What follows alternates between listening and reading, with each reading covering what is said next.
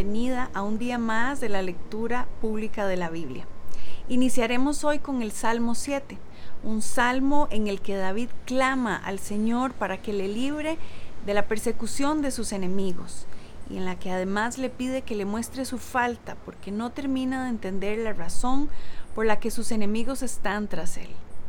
David pide a Dios, el juez perfecto, que haga justicia por el inocente.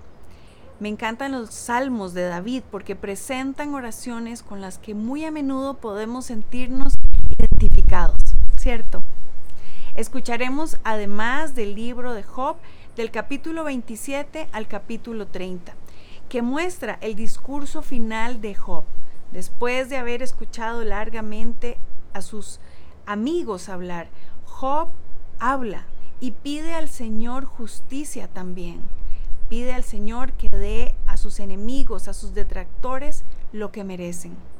Además, Job abre su corazón y nos muestra la angustia que siente al recordar las bendiciones que tenía en su vida y, y, reconocer la forma en que es tratado hoy, despreciado incluso por las personas que le conocían antes.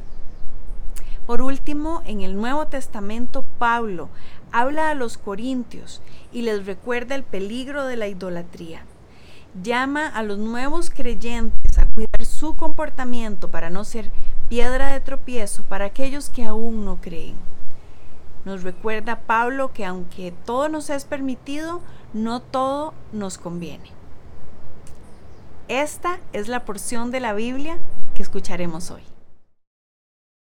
El libro de Salmos, capítulo 7. A ti acudo en busca de protección, oh Señor mi Dios. Sálvame de los que me persiguen. Rescátame. Si no lo haces, me atacarán como leones, me despedazarán y no habrá quien que me rescate. Oh Señor Dios mío, si he hecho mal o soy culpable de injusticia, si he traicionado a un amigo o, he saqueado a mi adversario sin razón, entonces que mis enemigos me capturen. Deja que me pisoteen y arrastren mi honor por el suelo. Levántate, oh Señor, con enojo, hazle frente a la furia de mis enemigos. Despierta, Dios mío, y trae justicia. Reúne a las naciones delante de ti, gobiérnalas desde lo alto. El Señor juzga a las naciones. Declárame justo, oh Señor, porque soy inocente, oh Altísimo. Acaba con la maldad de los perversos y defiende al justo. Pues tú miras lo profundo de la mente y del corazón, oh Dios justo Dios es mi escudo, quien salva a los de corazón recto y sincero. Dios es un juez honrado. Todos los días se enoja con los malvados. Si una persona no se arrepiente, Dios afilará su espada, tensará su arco y le pondrá la cuerda, preparará sus armas mortales y disparará sus flechas encendidas. Los malvados conciben el mal, están preñados de dificultades y dan a luz mentiras. Cavan una fosa profunda para atrapar a otros, luego caen en su propia trampa. Los problemas que provocan a otros se vuelven en su contra. La violencia que maquinan les cae sobre su propia cabeza. Daré gracias al Señor porque Él es justo cantaré alabanzas al nombre del Señor Altísimo.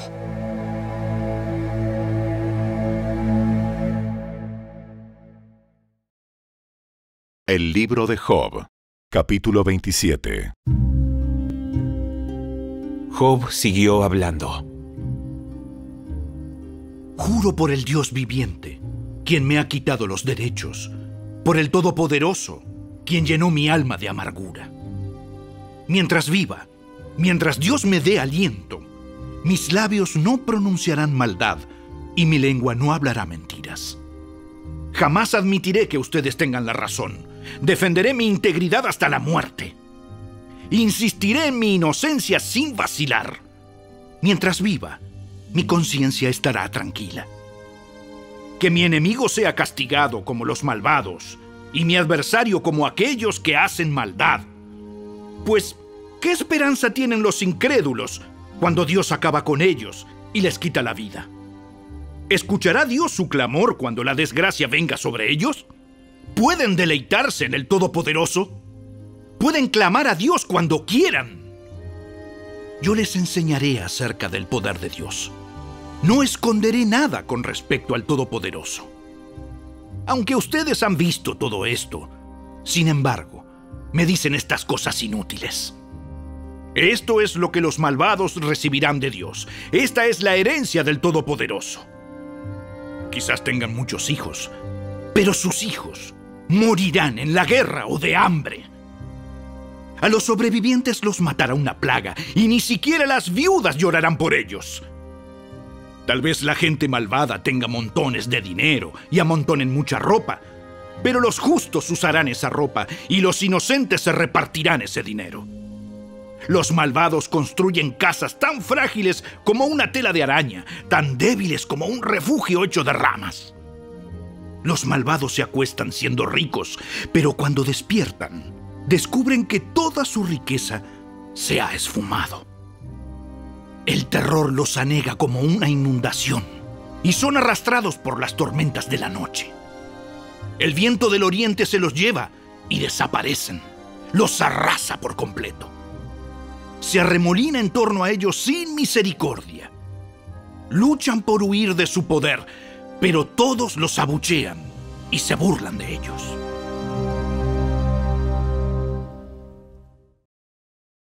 El libro de Job, capítulo 28.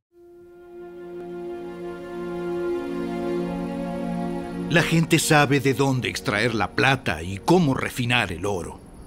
Saben de dónde sacar hierro de la tierra y cómo separar el cobre de la roca. Saben cómo hacer brillar la luz en la oscuridad y explorar las regiones más lejanas de la Tierra mientras buscan minerales en lo profundo. Cavan pozos y abren minas lejos de donde vive la gente. Descienden por medio de cuerdas, balanceándose de un lado a otro. En la superficie de la Tierra se cultivan alimentos, pero muy abajo la tierra está derretida como por fuego. Abajo, las piedras contienen lapislázuli precioso y el polvo contiene oro. Son tesoros que ningún ave de rapiña puede ver, ni el ojo de halcón alcanza a distinguir. Ningún animal salvaje ha pisado esos tesoros. Ningún león ha puesto su garra sobre ellos. La gente sabe cómo romper la roca más dura y volcar de raíz a las montañas. Construyen túneles en las rocas y descubren piedras preciosas. Represan el agua que corre en los arroyos y sacan a la luz los tesoros escondidos. Pero, ¿sabe la gente dónde encontrar sabiduría? ¿Dónde puede hallar entendimiento? Nadie sabe dónde encontrar sabiduría porque no se halla entre los vivos. Aquí no está, dice el océano. Aquí tampoco, dice el mar no se puede comprar con oro. No se puede adquirir con plata. Vale más que todo el oro de Ofir, mucho más que el precioso ónice y el lapislázuli. La sabiduría es más valiosa que el oro y el cristal. No se puede comprar con joyas engastadas en oro fino. El coral y el jaspe no sirven para adquirirla. La sabiduría vale mucho más que los rubíes no se puede canjear por el precioso peridoto de Etiopía. Es más valiosa que el oro más puro. Pero, ¿sabe la gente dónde encontrar sabiduría? ¿Dónde puede hallar entendimiento? Se esconde de los ojos de toda la humanidad. Ni siquiera las aves del cielo, con su vista aguda, pueden descubrir la sabiduría. La destrucción y la muerte dicen, Solo hemos oído rumores acerca de dónde encontrarla. Únicamente Dios entiende el camino a la sabiduría. Él sabe dónde se puede encontrar, porque Él mira hasta el último rincón de la tierra y ve todo lo que hay bajo los cielos. Él decidió con qué fuerza deberían soplar los vientos y cuánta lluvia debería caer. Hizo las leyes para la lluvia y trazó un camino para el rayo. Entonces vio la sabiduría y la evaluó, la colocó en su lugar y la examinó cuidadosamente. Esto es lo que Dios dice a toda la humanidad. El temor del Señor es la verdadera sabiduría. Apartarse del mal es el verdadero entendimiento.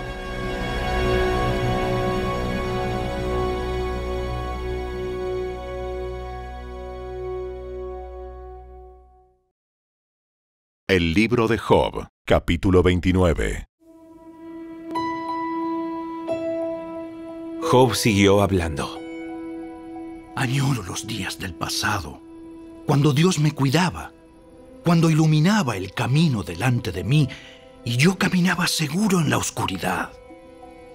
Cuando yo estaba en la flor de la vida, la amistad con Dios se sentía en mi hogar. El Todopoderoso todavía estaba conmigo y mis hijos me rodeaban. Mis pasos se bañaban en crema y las rocas me derramaban aceite de oliva. Qué tiempos aquellos cuando iba a las puertas de la ciudad y ocupaba mi lugar entre los líderes reconocidos. Los jóvenes me daban paso cuando me veían e incluso los ancianos se ponían de pie en señal de respeto cuando yo llegaba. Los príncipes guardaban silencio y se cubrían la boca con las manos.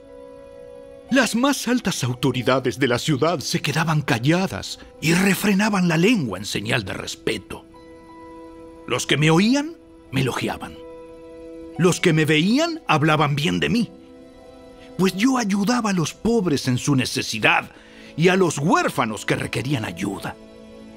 Ayudaba a los que estaban sin esperanza y ellos me bendecían, y hacía que cantara de alegría el corazón de las viudas.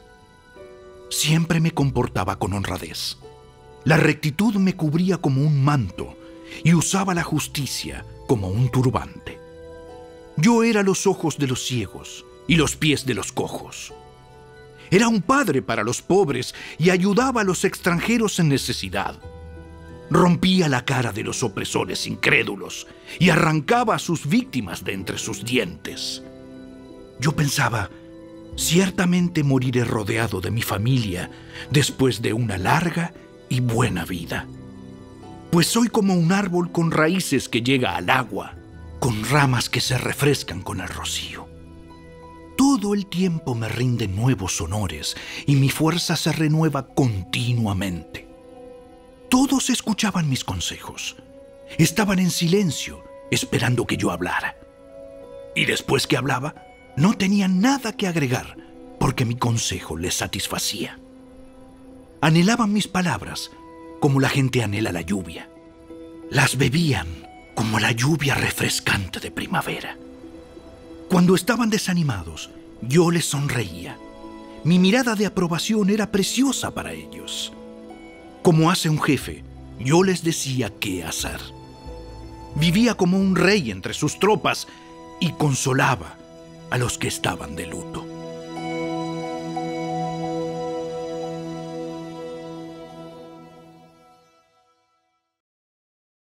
El libro de Job, capítulo 30. Sin embargo, ahora, los que son más jóvenes que yo, se burlan de mí. Jóvenes cuyos padres no son dignos de correr con mis perros ovejeros. ¿De qué me sirven esos pobres desgraciados? Están demacrados por la pobreza y el hambre. Escarban el suelo seco en tierras baldías y desoladas. Arrancan verduras silvestres de entre los arbustos y comen de las raíces de los árboles de retama son expulsados de la sociedad y la gente les grita como si fueran ladrones. Así que ahora viven en barrancos aterradores, en cuevas y entre las rocas. Suenan como animales aullando entre los arbustos, apiñados debajo de las ortigas. Ellos son necios, hijos de nadie, gentuza de la sociedad.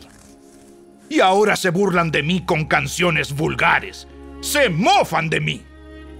Me desprecian y no se me acercan, excepto para escupirme en la cara.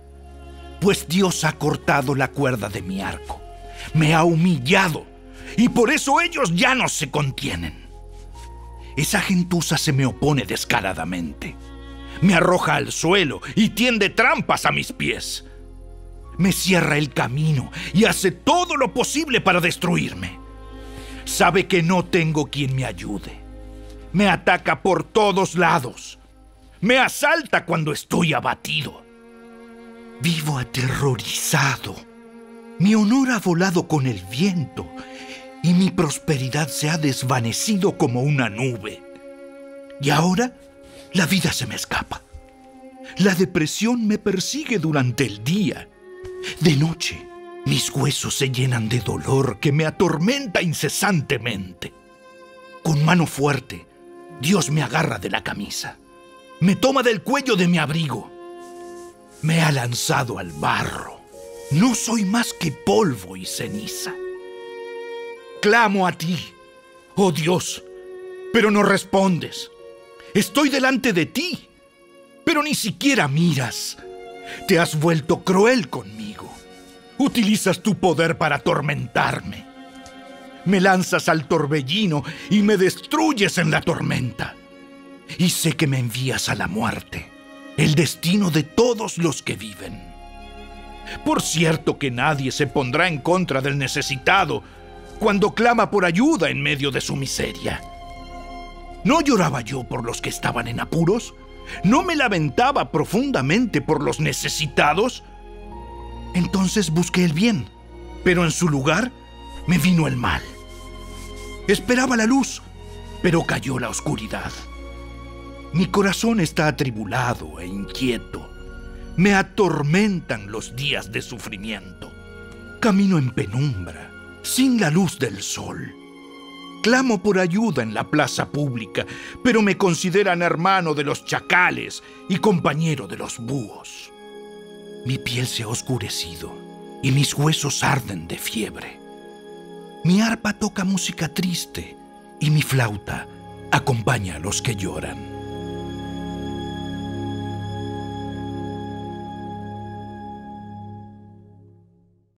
La primera carta de Pablo a los Corintios, capítulo 10. Piensen en el pueblo de Israel. ¿No estaban unidos al comer de los sacrificios del altar? ¿Qué es lo que trato de decir? ¿Que la comida ofrecida a ídolos tiene alguna importancia o que los ídolos son dioses verdaderos? No, de ninguna manera. Lo que digo es que esos sacrificios se ofrecen a los demonios, no a Dios. Y no quiero que ustedes tengan parte con los demonios. Ustedes no pueden beber de la copa del Señor y también de la copa de los demonios. No pueden comer de la mesa del Señor y también de la mesa de los demonios. ¿Qué? ¿Acaso nos atreveremos a despertar los celos del Señor? ¿Piensan que somos más fuertes que Él? Ustedes dicen, se me permite hacer cualquier cosa, pero no todo les conviene. Dicen, se me permite hacer cualquier cosa, pero no todo trae beneficio. No se preocupen por su propio bien, sino por el bien de los demás así que pueden comer cualquier carne que se venda en el mercado, sin preguntar nada por motivos de conciencia, pues la tierra es del Señor y todo lo que hay en ella. Si alguien que no es creyente los invita a cenar a su casa, acepten la invitación si desean. Coman todo lo que les ofrezcan sin preguntar nada por motivos de conciencia. Pero supongamos que alguien les dice, esta carne se ofreció a un ídolo.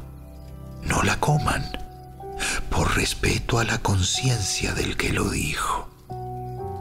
Tal vez no sea una cuestión de conciencia para ustedes, pero lo es para la otra persona. Pues ¿por qué tendría que ser restringida mi libertad por lo que piensa otra persona? Si puedo darle gracias a Dios por la comida y disfrutarla, ¿por qué debería ser condenado por comerla? Así que, Sea que coman o beban o cualquier otra cosa que hagan, háganlo todo para la gloria de Dios. No ofendan a los judíos, ni a los gentiles, ni a la iglesia de Dios.